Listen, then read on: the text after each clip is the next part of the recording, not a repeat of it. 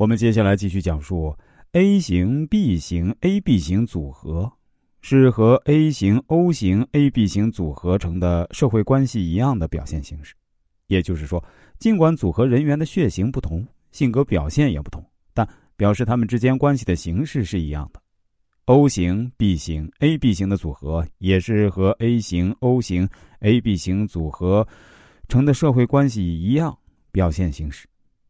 可以说，在这一集团中，如果精神上带头人是 A B 型人，那这一集团的性格也就是 A B 型人的人。集团的去向也是 A B 型血人的去向。没有选择和征服对象的 B 型血人，在这一集团中总是站在第三者的立场，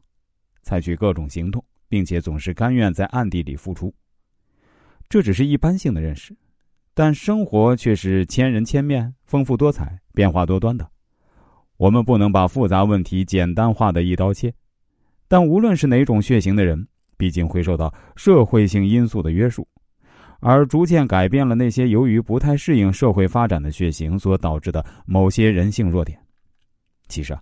社会更要求一种和平型性格的人越多越好，这也是社会安定的要求之一，这也是客观规律的要求之一，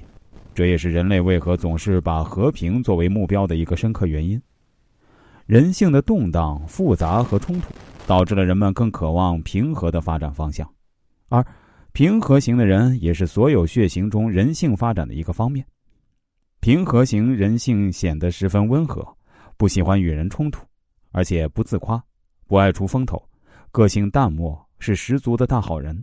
但是却因为太淡漠、消极，也显得懒散、缺乏活力。他们喜欢平静和谐。不让自己的精力和能力消耗在争执和冲突上，最主要是因为他们认为那样做没有用，但并不表示他们没有生命的活力。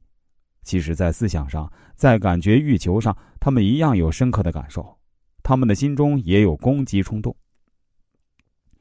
但不喜欢伤害自己和别人，而且也知道有攻击冲动并不表示就有攻击行为。他们懂得自重，总是以随和消极的面貌示人。他们常感到被争执冲突所羁绊，所以更渴望平静。